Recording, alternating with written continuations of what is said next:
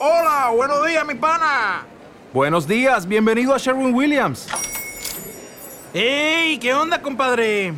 ¿Qué onda? Ya tengo lista la pintura que ordenaste en el ProPlus app. Con más de 6.000 representantes en nuestras tiendas listos para atenderte en tu idioma y beneficios para contratistas que encontrarás en aliadopro.com. En Sherwin Williams somos el aliado del PRO.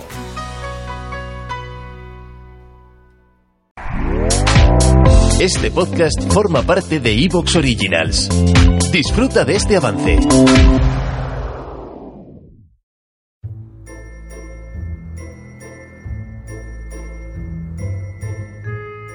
Desde tiempos inmemoriales la historia de la humanidad ha estado sembrada de sucesos inexplicables a lo largo y ancho de todo el mundo y más allá de fronteras y dimensiones, acontecimientos alucinantes rasgan nuestra realidad todo lo que se encuentra rodeado de misterio esconde algo que va más allá del entendimiento humano.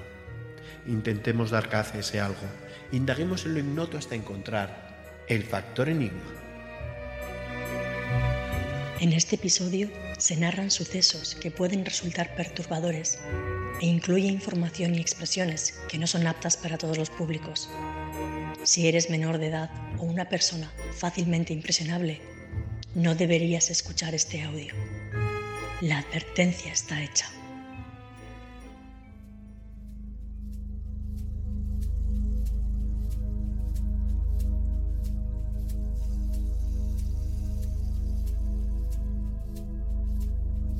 Hola, me alegro de que hayas venido. Muchas gracias por volver a visitarme.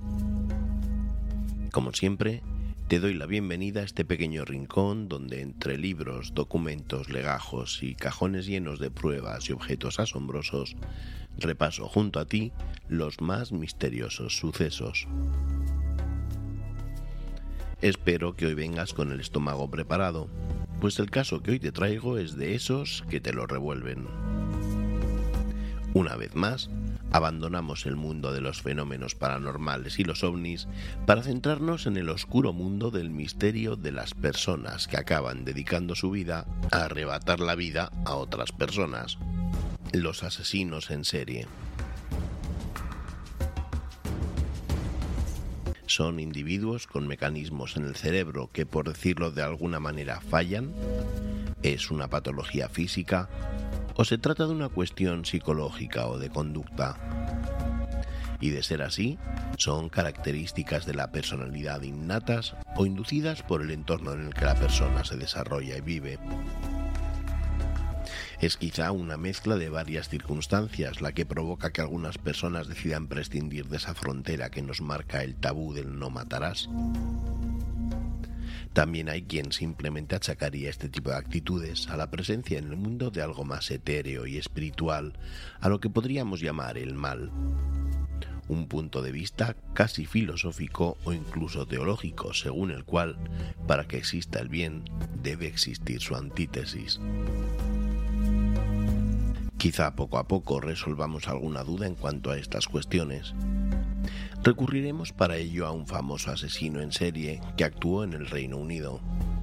Y no, no me estoy refiriendo al caso de los casos, el archiconocido Jack el Destripador, sino a uno casi un siglo posterior. Lo cierto es que Londres, una ciudad tan enorme y tan llena de gente que va y viene, es un lugar perfecto para que las andanzas de un criminal de este tipo pasen desapercibidas. De hecho, en el caso que vamos a tratar hoy, los crímenes no fueron descubiertos tras la denuncia de una desaparición, sino por un atasco en unas tuberías. ¿Te apetece el tema? Pues bien, ¿qué te parece si tomas asiento en ese sofá mientras te preparo una taza de té caliente? Creo que es lo más apropiado si nuestro caso de hoy transcurre en tierras inglesas. Enseguida vuelvo y te presento a nuestro protagonista de hoy. Dennis Nielsen.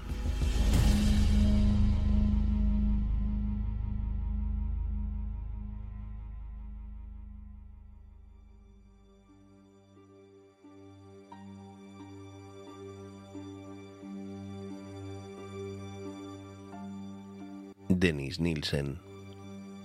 Un señor inglés de un aspecto normal, tirando a gris y anodino. Funcionario que trabaja en una oficina de empleo. Propietario de una perra llamada Blip, con la que da largos paseos.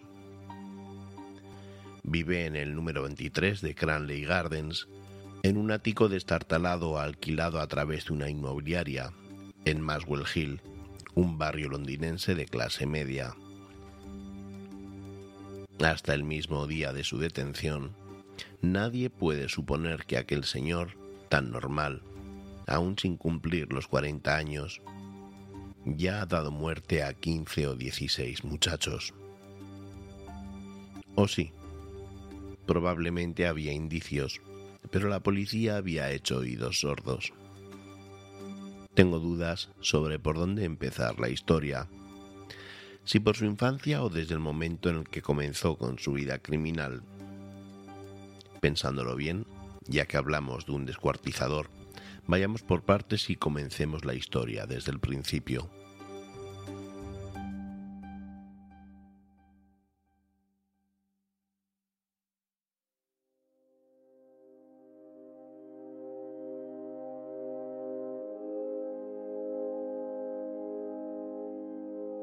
La gran mayoría de datos que tenemos sobre Denis, Des para los amigos, en sus primeros años de vida son los recopilados por él en sus notas y diarios durante su estancia en la cárcel, por lo cual no sería de extrañar que se tratase de información adulterada o incluso inventada por el propio criminal para justificar sus actos.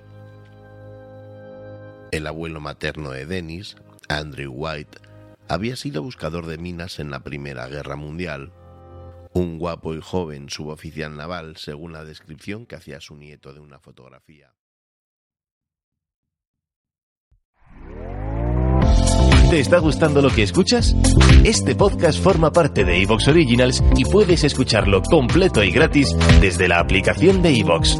Instálala desde tu store y suscríbete a él para no perderte ningún episodio. O'Reilly Auto Parts puede ayudarte a encontrar un taller mecánico cerca de ti. Para más información, llama a tu tienda O'Reilly Auto Parts o visita oreillyauto.com.